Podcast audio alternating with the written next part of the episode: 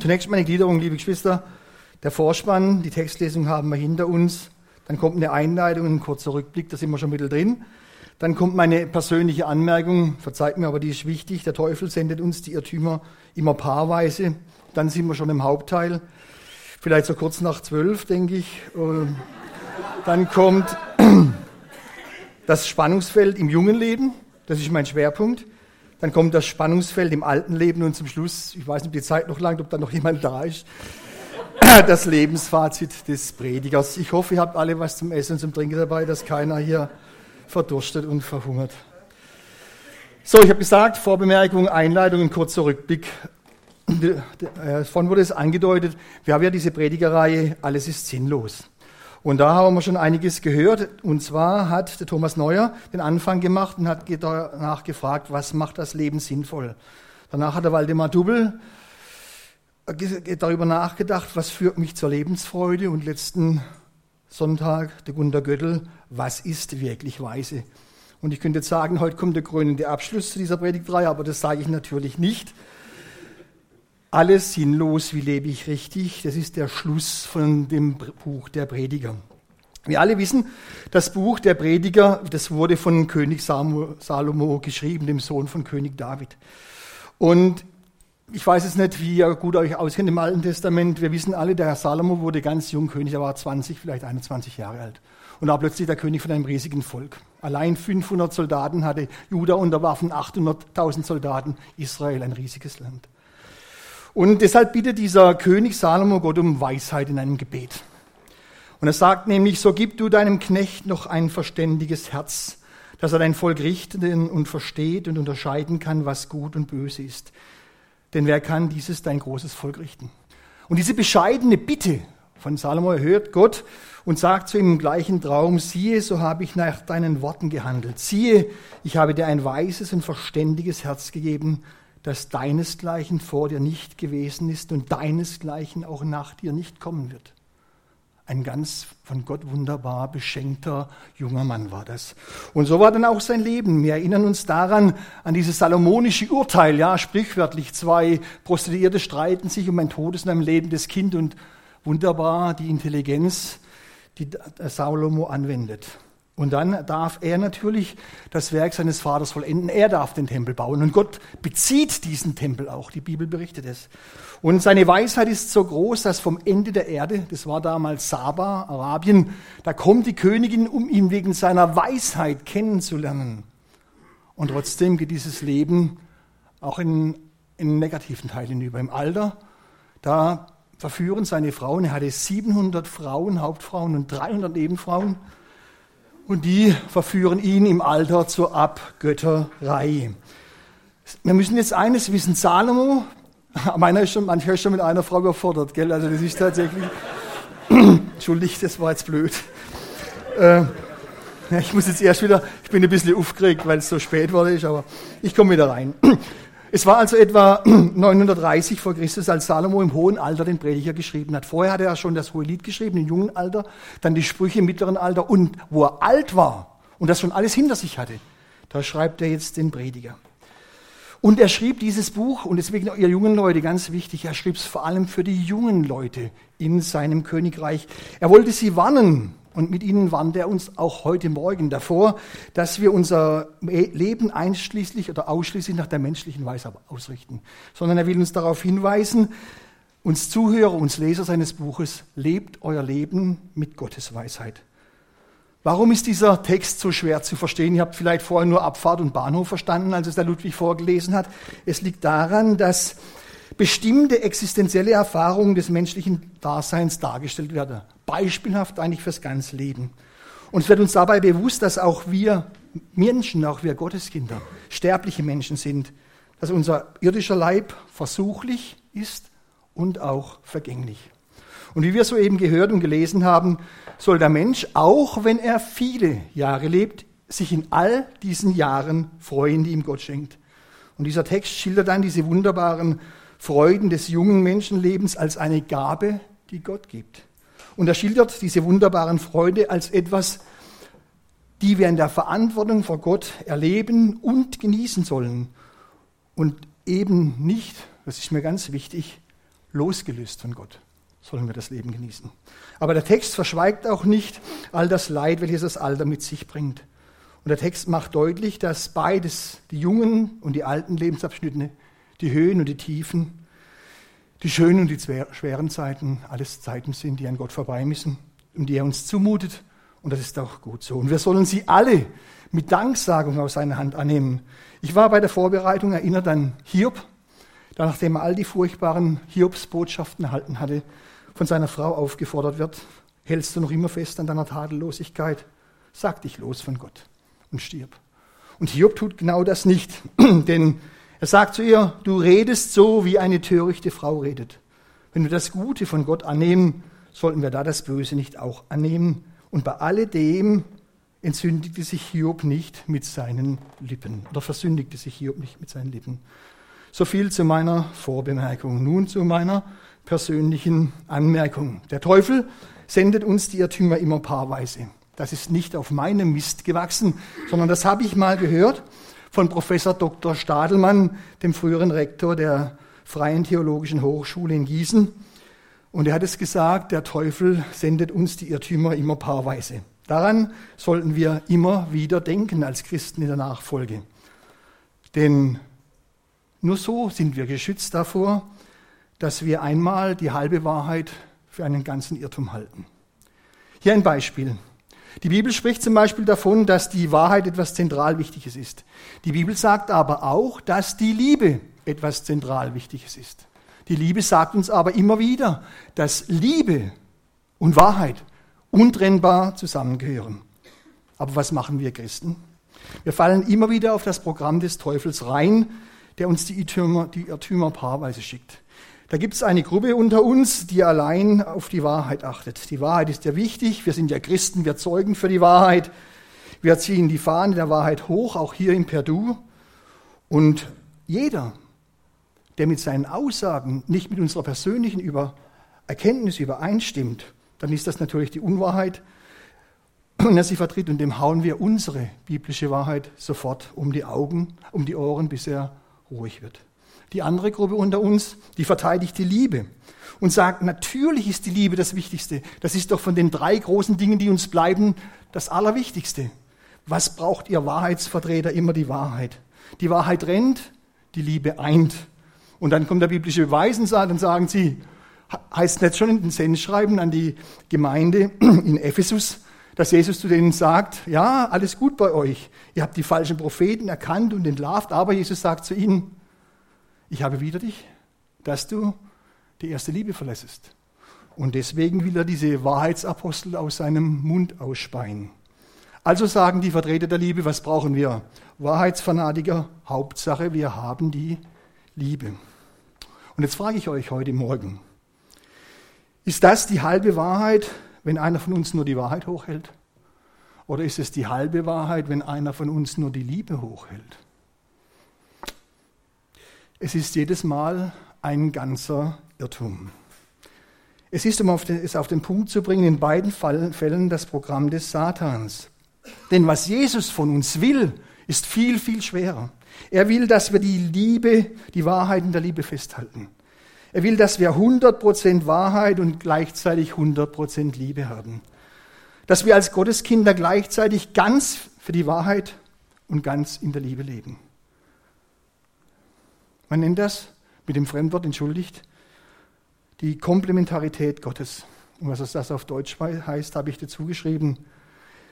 Die wechselseitige Entsprechung bzw. Ergänzung zweier unterschiedlicher Eigenschaften Gottes, zweier scheinbar unterschiedlicher Wahrheiten der Bibel. Ihr versteht es jetzt vielleicht nicht, aber ich mache euch ein paar Beispiele, dann wird es vielleicht einfacher. Die Bibel spricht von solchen komplementären Wahrheiten an vielen Stellen die Dreieinigkeit Gottes. Gott ist zugleich Gott Vater, Sohn und Heiliger Geist. Jesus ist gleichzeitig wahrer Mensch und wahrer Gott. Es gibt die Prädestination, die Erwählung der Gotteskinder vor Grundlegung der Welt, aber es gibt auch die persönliche Verantwortung Gott gegenüber. Es gibt Gericht und Begnadigung, es gibt die Liebe und den Zorn Gottes, es gibt Glauben und Wissen, Gesetz und Gnade, ja. Es gibt Lehre und Leben und vieles, vieles andere mehr. All diese Dinge lassen sich nicht mit einer einfachen Prozentrechnung auf einen Nenner bringen, nach dem Motto 50 plus 50 gibt 100 oder 30 plus 70 gibt 100 oder wie auch immer ihr das wählen wolltet. Wenn ihr so in eurem Leben, euren Glauben lebt, dann seid ihr dem Feind schon längst auf den Leim gegangen. Nur dort, wo wir mit Gottes Hilfe, als Menschen schaffen wir es nicht, es tatsächlich schaffen, beide Dinge zu 100 Prozent festzuhalten, Dort sind wir auf dem richtigen Weg und alles andere ist nicht halbrichtig, sondern eben ganz falsch. Ich komme noch einmal zurück auf diesen Punkt Lehre und Leben. In der Kirchengeschichte muss ich ein bisschen ausholen. Da gab es Leute, die sagten, echte Hingabe und Wachstum im geistlichen Leben ist nur möglich, wenn wir uns ganz von allem Irdischen abkehren. Wenn wir alles was mit unserem leiblichen, mit unserem geschöpflichen Leben zu tun hat, loswerden, hinter uns lassen, beziehungsweise unterdrücken. Denn das ist ja alles irdisch und ist fleischlich. Und je besser es mir gelingt, mich von diesem irdischen Leben, von diesem Fleisch zu lösen, so besser ist es. Und das war ein ganzer Irrtum, liebe Geschwister. Die Kirchengeschichte, in der Kirchengeschichte war das der Einbruch der Griechen des Platonismus in die Gemeinde. Damit kam damals die Leibfeindlichkeit, mit der wir heute oftmals zu kämpfen haben, in unser Glaubensleben hinein. Das hat die Kirche aufgenommen. Und dieser Import der Leibfeindlichkeit, zu was hat er geführt? Zum Zölibat, ins Mönchtum, ins Nonnentum, in die Klöster für Männer und für Frauen und so weiter. Ich will euch an einem der extremsten Auswüchse kirchengeschichtlich mal deutlich machen, wie verrückt es ist, wenn man die Dinge nicht versucht zusammenzuhalten.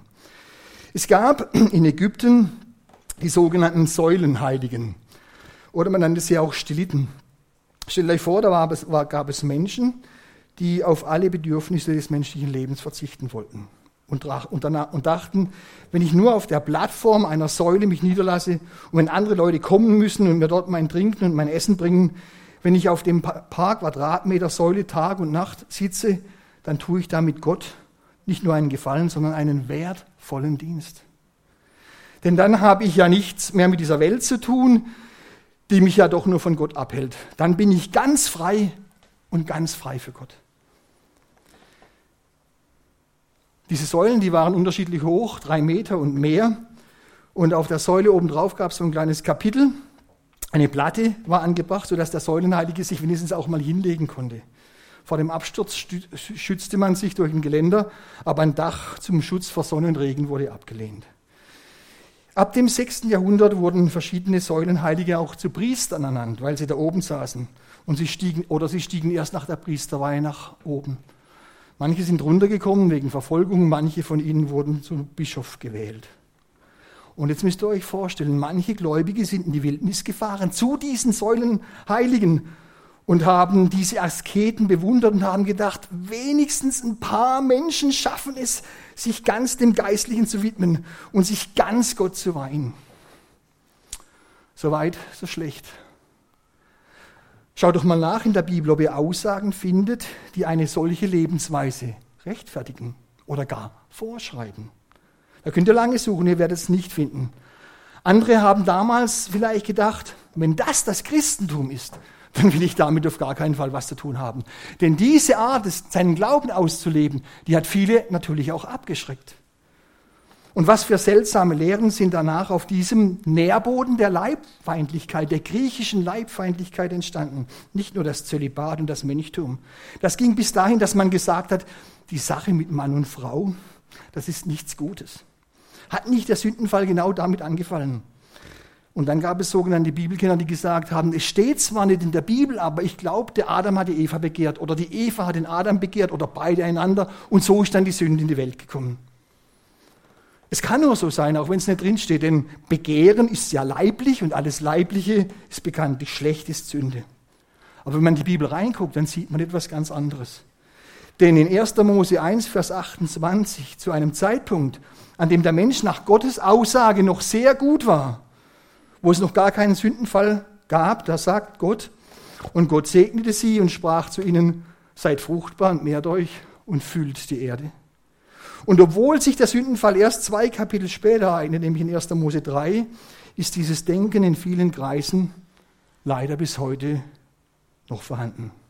Das Leibfeindliche, das griechische Denken des Platonismus lebt im Griechentum fort, so als ob der Leib des Menschen nicht von Gott geschaffen wäre, als ob der Leib nicht gut geschaffen wäre von Gott. Die Leibfeindlichkeit, ob wir das zugeben oder nicht, bestimmt unser christliches Denken bis heute, obwohl sie in Wahrheit mit der Kernaussage des Alten und des Neuen Testamentes nichts zu tun hat. Ja, sie ist damit eigentlich unvereinbar. Und dieses Denken hat sich nicht nur im Mönchtum fortgesetzt bis heute, sondern ist leider auch bei uns im Pietismus gelandet. Und manch einer, der so erzogen und geprägt wurde, ist christlich wie ich, der hat es sozusagen in den Genen, der hat es mit dem Erbgut mitbekommen und hat immer Probleme genau an diesem Punkt. Man kriegt das nämlich nicht runter dividiert oder auseinander dividiert, dass es etwas zeitlich Sündiges gibt, aber dass es auch Geschöpfliches bzw. Leibliches gibt, das zu Gott gehört, das von ihm gewollt ist und ganz wichtig, das ihm nicht missfällt. Es gibt eine, ein Leben in, mit der Leiblichkeit, die Gott nicht gefällt, die Gott nicht missfällt, mir ganz wichtig. Und was wird daraus, wenn viele Generationen, wie wir es jetzt erlebt haben, über Jahrhunderte hinweg diese Leibfeindlichkeit gepredigt bekommen und kriegen die eingebläut, dass es sich ja dran handelt? Was wird daraus? Irgendwann schlägt das Pendel in der Christenheit genau ins andere Extrem aus. Da fallen dann plötzlich Gruppen auf, die dann sagen, es ist alles erlaubt. Plötzlich gibt es da eine sogenannte grenzenlose Freiheit. Die sagen, genieße und dann wirst du heil und gesund bis in dein Innerstes. Und wenn du dir wegen irgendwelcher Skrupel Dinge vorenthältst, dann macht dich das innerlich nur verklemmt, krank, es macht dich kaputt. Plötzlich darf man unter dem Deckmantel einer falsch verstandenen christlichen Freiheit alles mitnehmen, was es auf dieser Welt gibt. Und das gehört dann natürlich zur Bejahung der Schöpfung. Dabei ist es nichts anderes als eigentlich Sündenbejahung. Und diese Kämpfe, die gab es schon in der alten Christenheit beim Apostel Paulus. Er kämpft im Kolosserbrief, kämpft er gegen die Gesetzlichkeit und später im Thessalonikerbrief oder im zweiten Timotheusbrief, da kämpft er gegen die Menschen der Endzeit, die nämlich genauso sind. Sie haben vielleicht noch die äußere Form eines gottseligen Lebens, aber seine Kraft verleugnen sie. Sie sind selbstliebend, genussorientiert, aber nicht gottorientiert. Und das Pendeln des daraus resultierenden Lebenswandels der Christenheit ist umgeschwenkt. Und das beobachten und erleben wir besonders seit den 60er, 70er Jahren des vorigen Jahrhunderts. Da wird es immer deutlicher. Aber dieser Pendelausschlag von der Leibfeindlichkeit auf die Seite, wo alles erlaubt ist, das kann nicht der Weg sein der Gotteskinder. Nämlich eine Sache immer so stark zu betonen, bis sie zum Irrtum wird. Der eine betont die Freiheit, bis sie zum Irrtum wird. Der andere betont den Ernst in der Nachfolge, bis er zur Gesetzlichkeit wird. Der eine betont die Wahrheit, bis sie zum Totschlagargument wird. Und der andere betont die Liebe, bis alle Sünde akzeptiert wird. Und jeder, jeder Irrtum plötzlich salonfähig ist in der christlichen Gemeinde. Liebe Geschwister, wenn wir das auseinanderreißen, was nach Gottes Willen zusammengehört, dann sind wir auf der völlig falschen Spur.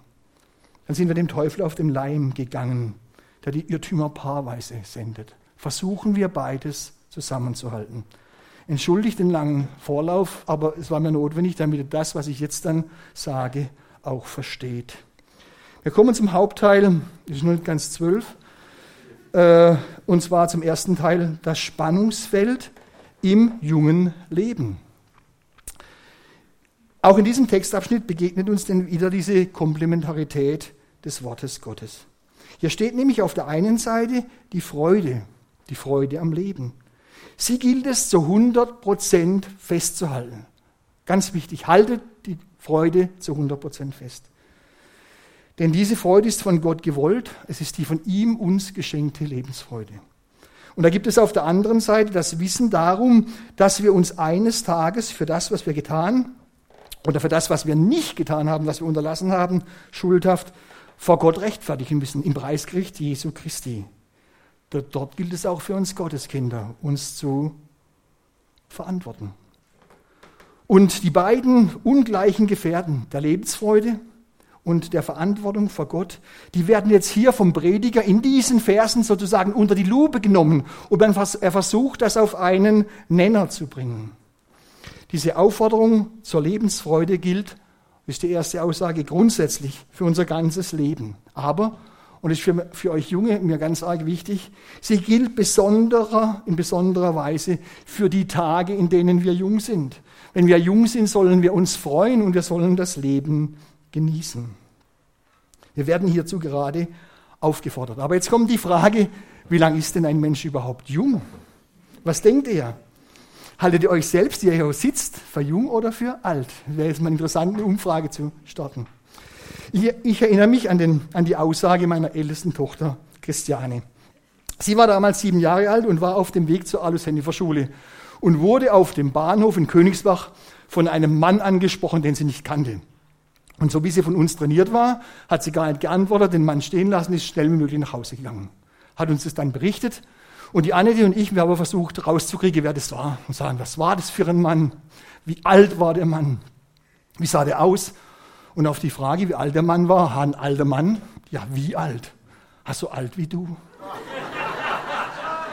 Damals war ich 37. Ich fühlte mich eigentlich auf dem, so richtig im Saft, stehend auf dem Höhepunkt meiner Schaffenskraft. Ein alter Mann wie du. Drei Jahre später wurde ich 40, da hatte ich dann gute Freunde. Die haben mir ein T-Shirt geschenkt, auf dem stand, ich bin über 40, bitte helfen Sie mir über die Straße. Aber ich sage jetzt ganz ehrlich, ich bin jetzt 58 und vor vier Jahren hatte ich einen Herzinfarkt, muss jeden Tag viel Tablette nehmen. Ich habe eine Glatze, bin figürlich ein bisschen aus der Form gerade und bin zwischenzeitlich auch zweifacher Opa. Und trotzdem fühle ich mich nicht alt. Ich fühle mich nicht alt. Ich fühle mich noch frisch und jung und habe noch Freude am Leben. Und im Kopf bin ich noch ganz klar. Und ich hoffe, es gibt Zweifel, ich merke, es gibt Zweifel. Könnt ihr nachher die, meine Frau und meine anwesenden Kinder befragen, was sie meinen. Und ich hoffe, dass mich trotzdem keiner von euch da so einschätzt, als wäre ich so ein Jugendwahnfanatiker unserer Zeit, unserer Gesellschaft, wo alles andere unwichtig ist, wenn man nur jung ist, fit und gesund. Und wenn ich jetzt diejenige seid, mal ehrlich, wenn ich euch jetzt frage, würdet ihr, die ja in meinem Alter seid oder ein bisschen älter, wenn ich euch fragen würde, fühlst du dich alt oder jung? Wer von euch würde denn sagen, ich bin alt? Keiner. Seid ehrlich. Oh, die da. Also gut. Ja, zwei Meldungen habe ich. Aber ich kann euch sagen, ich habe auf, auf, vielen Brüderreisen oder wie auch immer schon viele Glaubensgeschwister kennengelernt, Brüder und Schwestern, die sind über 60, auch über 70. Und wenn man die gefragt hat, die, die sagen, ich fühle mich noch gut. Ich bin noch ganz gut drauf und ich bin im Kopf noch ganz klar. Ich kann das Leben immer noch genießen. Und es ist entscheidend aber nicht, was ich denke, was wir denken, was wir meinen, sondern was sagt denn die Bibel dazu? Wie lang ist man denn nach dem Zeugnis der Bibel oder hier nach dem Zeugnis des Predigers jung? Denn gucken wir mal rein in diesen Bibelabschnitt. Denn dort heißt es in Vers 9, freue dich nur in deiner Jugend, junger Mann, und lass dein Herz fröhlich sein in den Tagen deines Jugendalters. Und dann Vers 1 vom 12. Kapitel, und gedenke an deinen Schöpfer in den Tagen deiner Jugend. Und jetzt kommt die Unterscheidung. Ehe die bösen Tage kommen und die Jahre herannahen, von denen du sagen wirst, sie gefallen mir nicht. Also wenn ich das hier richtig verstehe, liebe Geschwister, dann ist es biblisch gesehen richtig zu sagen, bevor diese Zeit, dieser Vorspann zum Tod kommt, wo ich fast nicht mehr alleine existieren und leben kann, wo ich auf fremde Hilfe angeboten bin, wo die Leiden anfangen, bis dahin bin ich nach dem Zeugnis des Predigers jung. Leider muss man auf der anderen Seite aber auch sagen, dass es einem schon mit 30 und 40 Jahren so schlecht gehen kann, aufgrund einer Krankheit, aufgrund eines Unfalls, dass man wie der Prophet Elia sagen muss zu Gott, Herr, nimm mich von dieser Erde, denn ich schaffe es nicht. Aber wenn dies nicht der Fall ist bei uns, dann sind wir so lange jung oder für uns sind wir so lange im Jugendalter, bis diese bösen Tage kommen und die Jahre anfangen, von denen wir sagen, sie gefallen uns nicht. Ich würde mal sagen, hier bei uns sind 95 Prozent nach dem Zeugnis des Predigers jung, jugendhaft, in den Jugend, im Jugendalter. Wie schön ist das? Und was gilt es jetzt in dieser Zeit, in diesem langen Jugendzeit, die die Bibel hier uns äh, angibt? Was gilt es da zu tun, damit ich nicht sinnlos, sondern richtig lebe? Es heißt hier in Vers 8, denn wenn der Mensch auch viele Jahre lebt, so soll er sich in ihnen allen freuen. Und Vers 9 heißt, freue dich nun in deiner Jugend, junger Mann, und lass dein Herz fröhlich sein in den Tagen deines Jugendalters. Und ebenfalls Vers 9, wandle in den Wegen deines Herzens und nach dem, was deine Augen sehen. Bei Luther heißt es noch viel schärfer. Tu, was dein Herz gelüstet und deinen Augen gefällt. Ich fürchte, dass bei allen jetzt, die so geprägt sind wie ich, jetzt sozusagen die rote Laterne angeht. Der pietistische Unmut kommt hoch nach dem Motto, das kann doch nicht wahr sein, das kann nicht in der Bibel stehen. Hier fehlt doch der Ernst der Nachfolge. Hier fehlt das Sterben des alten Adams, das Sterben der alten Eva. Irgendwie kann ich das nicht erklären, warum, aber ich kriege das Grubel. Ja, es ist so. Die eigene christliche Prägung, die steht einem manchmal im Weg, die biblischen Wahrheiten so zu akzeptieren, wie sie tatsächlich sind. Hier steht es doch, liebe Geschwister. Genieße die Dinge, die hier genannt sind und danke Gott dafür. Er hat sie dir geschenkt. 100 Prozent. Bitte festhalten, was ich jetzt gesagt habe. Jetzt kommen wir zu den zweiten 100 Prozent. Die sind nämlich hier auch drin. Es kommt hier nämlich die andere Seite der Komplementarität der Schrift. Und diese müssen wir auch im Blickfeld behalten. Sonst leben wir nicht nur in der halben Wahrheit, sondern eben im ganzen Irrtum. Denn wir müssen beachten, dass wir von Gott in eine sündige, in eine gefallene Welt hineingestellt worden sind. Und in einer sündigen und gefallenen Welt, da gibt es Gefahren. Da geht der Feind umher wie ein brüllender Löwe und sucht, jeden zu verschlingen, auch jeden von uns. Lesen wir also genau, was hier steht, dann in der zweiten Hälfte dieses Satzes. Doch sollst du dabei wissen, dass dir Gott über dies alles ein Urteil sprechen wird oder nach anderer Übersetzung Rechenschaft von dir fordern wird, dich vor ein Gericht bringen wird. Aber aufgepasst, manch einer, der liest es jetzt schon wieder ganz falsch, nämlich nach dem Sinne, sobald du dich nach einem etwas Geschöpflichem erfreust, da kommt Gott dann und haut dir anschließend eine rein im Gericht. Das ist hier aber gar nicht gemeint. Man darf etwas Geschöpfliches begehren.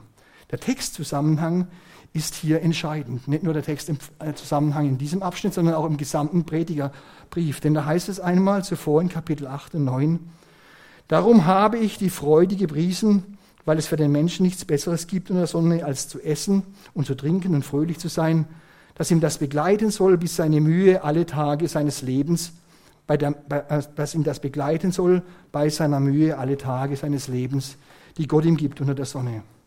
Vergesst es nicht, liebe Geschwister.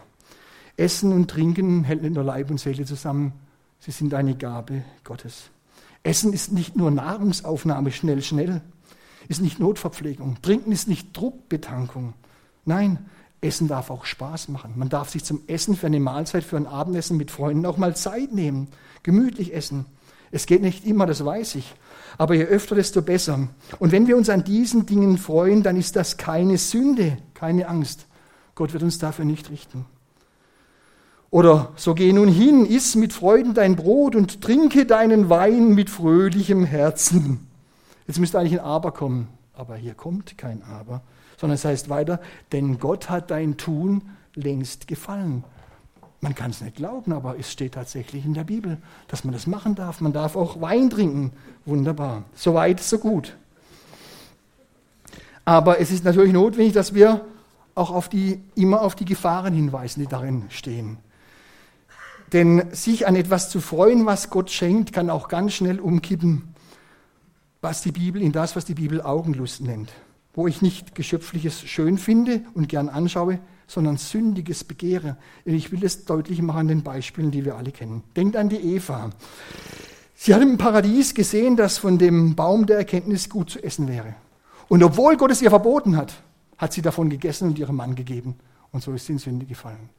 Denkt dann an David auf dem Dach seines Palastes. Er hat die Bathseba baden sehen, aber damit nicht Stopp. Sondern obwohl er genau wusste, dass Gott es nicht will, hat er sie zu sich geholt, hat Ehebruch begangen und ist zum Auftragsmörder geworden. Und wir leben jetzt heute genauso in einer Welt. Es gibt viele schöne Dinge, die wir uns angucken können. Aber müssen wir jeden schmutzigen Film angucken? Müssen wir alles angucken, was Fernsehen, Film, DVDs, das Internet liefern? Jeden Film gesehen haben, wo es nur noch um Sex geht, Vergewaltigung, Gewalt, Partnerwechsel und uns immer vorgegaukelt wird, wie wenn es gerade so ginge. Ja, da kann man zigmal einen neuen Partner weideln und jedes Mal wird, wird man neu glücklich. Und man ist jedes Mal hinterher glücklicher wie vorher. Liebe Geschwister, das ist eine Lüge. Ich sage das vor allem euch jungen Geschwistern. Glaubt das nicht. Wenn man so wie ich groß geworden ist und erst spät zum Glauben kommt, dann gibt es Situationen, die wünsche ich euch keinem. Wenn man demjenigen begegnet, mit dem man mal ein Verhältnis hatte, wenn man dem Mann oder der Frau begegnet, von dem, mit dem man mal ein Verhältnis hatte. Es gibt wenig Dinge, die so demütigend sind und denen man sich so unwohl fühlt wie diese Begegnungen. Und auch wenn man das ans Licht gebracht hat, wenn man persönlich Vergebung dafür erfahren hat, das nimmt man mit ins Grab. Das demütigt einen bis ans Lebensende. Und wenn die Welt zu euch sagt, solange du keinen Sex gehabt hast, bist du kein richtiger Mann oder bist du keine richtige Frau, dann glaubt das nicht. Das ist eine Lüge. Vorhin wurde der Name Hans-Peter Reuer erwähnt und dabei ist mir die Geschichte eingefallen, die der mal erzählt hat zu diesem Thema. Er war auf einer Missionsreise in England, hat einen jungen Mann kennengelernt, der war etwa 17 Jahre alt. Und er hat zu ihm gesagt, er ist schon mit 20 Frauen geschlafen. Peter Reuer, Hans-Peter Reuer ist ja schon beim Herrn, hat Stopp gesagt und hat gesagt, wie 20 Frauen, bist aber ganz toll unterwegs. Ja. Wie stellst du dein weiteres Leben vor? Willst du später mal heiraten? Hat er gesagt, ja. Wann will ich heiraten? Ja, mit 25 oder 30 vielleicht will er heiraten. Dann sagt er ihn, fragt er ihn, mit wie vielen Frauen hast du bis dorthin geschlafen? Ich weiß die Zahlen nicht mehr genau, aber ich meine, es waren 50 oder 60, die er genannt hat. Hat er gesagt, so, 50 oder 60. Und wenn du dann mit 25 oder 30 heiratest, darf deine Frau dann auch vorher schon mit 50 oder 60 Männern geschlafen haben? Nein. Die soll natürlich Jungfrau sein, ist ja klar. Da hat sie gesagt, was hast denn du eigentlich in Mathematik, hat er gesagt. Wie soll denn das aufgehen? Wenn jeder mit 50 oder 60 Frauen schläft, bevor er 25 oder 30 ist, wo sollen dann die Jungfrauen herkommen auf dem Heiratsmarkt? Die sind weg. Ja. Wir lachen jetzt darüber, aber das ist mir ganz ernst, liebe Geschwister. Es ist ein feiner, aber wichtiger Unterschied, ob ich etwas Geschöpfliches nur anschaue und mich daran freue oder, ob ich Dinge begehre und dann auch noch tue, von denen ich ganz genau weiß, dass sie nach Gottes Willen nicht gewollt sind, dass ich sie nach Gottes Willen nicht tun soll. Und da liegt nämlich auch die Grenze, und die gibt uns schon das Gesetz. Du sollst nicht Ehe brechen. Und dabei soll man denken an das, was Jesus gesagt hat, wenn einer in seinem Herzen eine Frau anzieht, ihrer zu begehren, hat er schon die Ehe gebrochen. Du sollst nicht stehlen. Das Ansehen führt manchmal zum Begehren und zum Diebstahl. Und dann 17, du sollst nicht begehren das Haus deines Nächsten, du sollst nicht begehren die Frau deines Nächsten, noch seinen Knecht, noch seine Magd, noch sein Rind, noch seinen Esel, noch irgendetwas, das dein Nächster hat. Natürlich kann und darf ich Geschöpfliches mich daran freuen. Wir waren vor kurzem im Urlaub in Österreich. Die richtig fromme von der Morgenfeier und vom AB-Verein waren dabei. Musste ich loswerden. Da haben wir uns auch gefreut an den Bergen und an den Seen und an den Tieren. Und wenn ich beim Nordic Walking unterwegs bin in Königsbach, dann darf ich mich auch freuen an der Natur in Königsbach. Als ich noch ungläubig war, war mir das gar nicht klar, wie schön die Landschaft ist um Königsbach rum und hier im Finstal. Als ich seit ich im Glauben bin, sehe ich das mit ganz anderen Augen. Und natürlich kann ich mich auch freuen an dem kleinen Garten hinterm Haus, an den Tomaten und an den Bohnen, die nicht wachsen und an der Gurke, die es ab und an gibt. Und ich genieße auch die lauen Abende mit meiner Frau oder mit den Kindern oder wenn Freunde von den Kindern oder von uns kommen. Das ist toll, ich genieße das und das ist überhaupt nichts Sündhaftes. Und ich sehne mich danach manchmal, ich begehre, dass es, wenn es Winter ist, dass es morgens endlich wieder hell wird und dass es abends, wenn ich heimkomme, wieder hell ist. Weil sonst bin ich den ganzen Tag im Dunkeln im Büro unter künstlichem Licht, im Zug unter künstlichem Licht. Und da habe ich richtig Sehnsucht und Begehren nach, dass es im Frühjahr wieder hell wird und das Grünes kommt. Dieses Begehren lässt doch Gott zu. Was soll daran Sünde sein? Denkt an das Lied von Peter Strauch, der mal gesagt hat, Herr, ich sehe deine Welt, das weite Himmelszelt, die Wunder deiner Schöpfung. Und das, der Anblick dieser Wunder, die sollen uns dazu führen, wie er sagt, darum bete ich dich an, weil ich nicht schweigen kann, die Freude füllt mein Singen. Ich noch ein Punkt, liebe Geschwister, den ich ansprechen möchte. Es gibt noch viel zu sagen. Das ist der Vers 10. Dort heißt es, den Unmut lass aus deinem Herzen entfernen und damit auch das Übel von unserem Leib fernhalte. Ist mir ganz wichtig. Ich kenne ganz viele Geschwister, bin selber so ein Typ von der Anlage her, dass wir uns immer um Sorge bewegen. Das Sorgenrad, das dreht sich Tag und Nacht und wir wühlen in negativen Dingen unseres Lebens immer wieder herum. Wir dürfen diese Dinge auch im Vertrauen auf Gott wegschieben und dürfen uns wieder darauf konzentrieren, was wichtig ist, wie es im Psalm 103 heißt. Vergiss nicht zum Danken, äh, vergiss nicht, nein, vergiss nicht, was er dir Gutes getan hat. Ganz wichtig, wir vergessen das manchmal. Und wir sind so konzentriert auf das Negative in unserem Leben und wir stehen in der Gefahr, den Blick für das Schöne zu verlieren. Und noch ein letzter Punkt, vielleicht auch ein wenig zum Schmunzeln. Gott kümmert sich auch um Mode. Denn Er sagt hier, lass deine Kleider alle Zeit weiß sein. Denn mit den weißen Kleidern sind die Festkleider gemeint.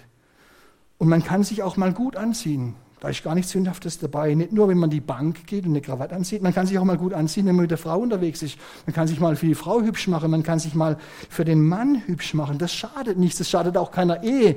Liebe Geschwister, im Gegenteil. Ich möchte auch, dass meine Frau, blödes Beispiel, die hat Fatze gerade aber stellt euch vor, sie würde ständig mit Logewickler rumrennen und einem Badmantel und schlecht gekleidet. Das fände ich nicht toll. Und wenn ich ständig mit dem Unterhemd nur bekleidet, Bierflaschen in der Hand, daheim rumsitze, das ist weder sexy noch anziehend, ja. Und außerdem noch ein schlechtes Bild für die, für die Kinder. Man darf das genießen. Warum soll sich eine Frau nicht schön machen für ihren Mann? Warum soll sich ein Mann nicht schön machen für, ihr, für seine Frau? Und es heißt hier, genieße das Leben mit der Frau, die du liebst. Es sagt ein Mann, der tausend Frauen gehabt hat. Mit der einen Frau, die du liebst. Alle Tage deines nichtigen Lebens, das er dir unter der Sonne gegeben hat. All deine nichtigen Tage hindurch. Denn das ist dein Anteil, liebe Geschwister, in diesem Leben und in der Mühe, womit du dich abmühst unter der Sonne. Das dürfen wir genießen. Gott will, dass wir das genießen, liebe Geschwister. Er verschweigt die Mühe nicht. Aber er sagt auch, wo wir genießen dürfen und das sollten wir tun. Wir sind als Ehepaar doch keine Zweckgemeinschaft, dass wir zu zweit mehr schaffen, produzieren verdienen können und dann nebenbei auch noch gehorsams Nachfolge, Nachkommen erzeugen, sondern wir dürfen uns aneinander freuen. Und dann kommt noch so ein Punkt, ist auch ganz interessant. Und lass das Öl nicht fehlen auf deinem Haupt.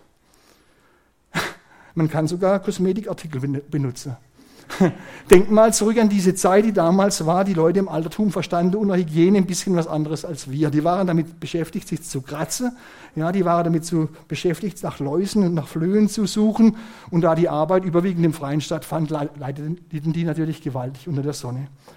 Wie wohltuend war es da, wenn man Olivenöl benutzen konnte, um sich das Haupt einzuschmieren, das Gesicht oder die offenen Arme oder die Beine oder all die Produkte, die damals aus Olivenöl gewonnen wurden.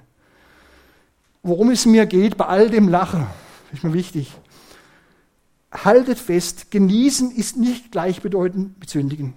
Solange wir das genießen, was Gott uns an guten Gaben und an geschöpflichen Dingen schenkt, sündigen wir nicht, solange wir dabei seine Gebote beachten. Und die Herausforderung, in der wir stehen, und das müsst ihr bitte mitnehmen, ist, dass wir zu 100 Prozent beide Seiten festhalten. Alles andere wäre die halbe Wahrheit wäre nicht die halbe Wahrheit, sondern der ganze, der ganze, der ganze Irrtum. Jetzt noch das Spannungsfeld im alten Leben. Ich mache das etwas schneller, es gibt ja viele Worte darin, die wir nicht verstehen. Und deswegen möchte ich das gleich übersetzen. Ich lese euch den Vers vor und gebe euch die Übersetzung. Denn ich kann ja leider kein Hebräisch, aber in allen Büchern, die ich gelesen habe, stand drin, im Hebräisch müssen das wunderbare Verse sein. Vielleicht vergleichbar mit den wunderbaren Worten vom Psalm 23 vom guten Hirten. Das muss poetisch sein und von der Wortwahl wunderbar. Aber die Übersetzer schaffen das nicht. Das sind unser deutsche Sprache rüberzubringen. Weder Luther hat es geschafft, noch die Schlachter 2000, die ich da benutze. Ich werde es euch jetzt so mal vermitteln. Es heißt hier, und gedenke an deinen Schöpfer in den Tagen deiner Jugend, ehe die bösen Tage kommen und die Jahre herannahen, von denen du sagen wirst, sie gefallen mir nicht. Und jetzt geht's los. Ehe die Sonne und das Licht, der Mond und die Sterne sich verfinstern. Man spricht hier vom Alter.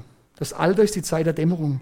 Ältere Menschen stehen in der Gefahr, vor sich hinzudämmern, wenn sie keine Besuche mehr bekommen, wenn sie keine Aufgabe mehr haben, wenn man sie allein lässt irgendwo. Und die Wolken nach dem Regen wiederkehren. Immer und immer wieder kommen bei älteren Menschen Ängste hoch, die Sorgen. Es kommen trübe Gedanken. Das kommt immer und immer wieder im Alter. Die Lebensfreude geht verloren. Und dann Vers 3, zu der Zeit, wenn die Hüter des Hauses zittern. Die Hüter sind die Arme, mit denen man jahrzehntelang gearbeitet hat, mit denen man sich notfalls auch verteidigen hat, verteidigt hat. Und die fangen an im Alter zu zittern. Und die Starken sich krümmen. Gemeint sind die Beine, die im Alter krumm werden. Viele ältere Menschen haben O-Beine. Und die Müllerinnen, die aufhören zu arbeiten, weil sie weniger geworden sind, das sind die Zähne, nicht die Zahnlücken, sondern die Zähne, die ausgefallen sind. Denn die Müllerinnen waren die Zähne, die früher das Essen gemahlen haben, bevor wir es geschluckt haben. Und wenn trübe werden, die aus dem Fenster schauen, gemeint sind die Augen. Im Alter wird das Sehen schwierig, die Augen werden schlecht, es kommt die Kurzsichtigkeit. Und wenn die Türe zur Straße hingeschlossen werden, gemeint ist das Gehör, das im Alter immer schlechter wird. Das Klappern der Mühle wird leiser. Die Kraft der Stimme nimmt ab. Ältere Menschen sprechen oft stockend sprechen heiser, sie sprechen leise.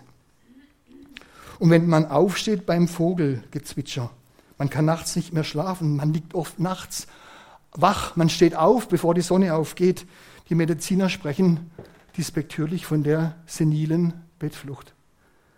Und gedämpft werden die Töchter des Gesangs. Welche älteren Geschwister können denn noch gut singen? Die Stimmbänder lassen nach und die Stimme krächzt. Und wenn man sich vor jeder Anhöhe fürchtet und Schrecknisse auf dem Weg sieht, ich habe es bei meinen eigenen Eltern erlebt, die hatten vor allem Angst. Vom Einkaufen, vor der Gartenarbeit, vor der Renovierung, vor allem. Man traut sich nicht mehr aus dem Haus, man wird kurzatmig und man hat Angst zu stolpern und hinzufallen, hat Angst vor dem typischen Oberschenkel-Halsbruch. Und wenn der Mandelbaum blüht, der Mandelbaum, der blüht ganz weiß und erinnert deswegen an die grauen Haare, die weißen Haare, die ältere Menschen haben. Und wie die Heuschrecke sich mühsam fortschleppt. Ältere Menschen bekommen je länger, je mehr einen schleppenden, einen schlurfenden Gang. Und die Kaper versagt. Die Kaper war Medizin damals und zwar ein Appetitanreger. Man hat es den alten Menschen gegeben, dass sie wieder Hunger bekommen. Wie viele Menschen leiden darunter? Alte Menschen, dass sie keinen Hunger haben. Man muss aufpassen, dass sie essen und vor allem, dass sie trinken, dass sie nicht dehydrieren. Denn der Mensch geht in sein ewiges Haus. Er geht zurück zu Gott. Und die Trauenden gehen auf die Gasse. Bin ich überhaupt schon richtig? Ja? Hier wird der Trauerzug der Angehörigen genannt, ehe die silberne Schnur zerreißt. Ein Bild, das von der Decke eine silberne Schnur herunterhängt. Daran hängt eine Leuchte und diese Schnur zerreißt, die Leuchte fällt nach unten und das Licht des Lebens geht aus. Und die goldene Schale zerspringt. Vielleicht ein Hinweis auf den Hirntod eines Menschen. Und der Krug an der Quelle zerbricht und der Schöpfrat zerbrochen in den Brunnen stürzt ein poetisches Bild für das Ende des Lebens. In einem Land, in dem es heiß ist, die Sonne scheint, es Wassermangel gibt, da ist es etwas Furchtbares, wenn eben das passiert, dass der Krug zerbricht und dass der Schöpfrad nicht mehr funktionsfähig ist. Und der Staub wieder zur Erde zurückhört und wie er gewesen ist, Erde wird zur Erde, Staub wird zu Staub und der irdische Leib verwest. Und zum Schluss und der Geist zurückhört zu Gott, der ihn gegeben hat. Ich denke, das brauche ich nicht zu übersetzen. Halten wir eines fest, das Altwerden, das Altsein ist nichts Schönes. Aber es wird hier von Gott in wunderbarer Weise formvollendet dargestellt, auch der Tod. Es ist nichts Schönes, alt zu werden, alt zu sein und zu sterben. Aber Gott gibt es dem alt gewordenen Prediger Worte, die es in ein schönes Licht stellen. Die Bibel verschweigt nichts, auch nicht das Leid, das zu diesem Lebensabschnitt gehört. Aber wir sollen eines daraus lernen dass wir nicht nur die jungen, schönen Jahre mit Danksagung aus der Hand Gottes annehmen, sondern eben auch diese Jahre. In dem Wissen, alles muss an Gott vorbei, was uns begegnet. Und alles dient dazu, dass wir in der Ewigkeit vorbereitet sind auf die Gemeinschaft mit Gott. Und jetzt zum Schluss, liebe Geschwister, noch zwei Kleinigkeiten. Er zieht ein Lebensfazit, dieser Prediger. Und dieses Fazit ist eigentlich ganz kurz und einprägsam. In Vers 11 heißt es, die Worte der Weisen sind wie Treiberstacheln und wie eingeschlagene Nägel die gesammelten Aussprüche. Sie sind von einem einzigen Hirten gegeben. Er wusste davon, dass es einen Hirten gibt. Denn sein Vater David hat im Psalm 23 gedichtet, wo vom guten Hirten die Rede ist. Kein anderer als Jesus Christus, als Gott selbst, hat diese Worte, die auf den ersten Blick so schwer zu verstehen sind, ihm eingegeben. Und deswegen gilt auch für diese Worte die Aussage aus dem Timotheusbrief, alle Schrift von Gott eingegeben, ist Nütze zur Lehre, zur Zurechtweisung, zur Besserung, zur Erziehung der Gerechtigkeit, dass der Mensch Gottes vollkommen sei, zu allem guten Werk geschickt.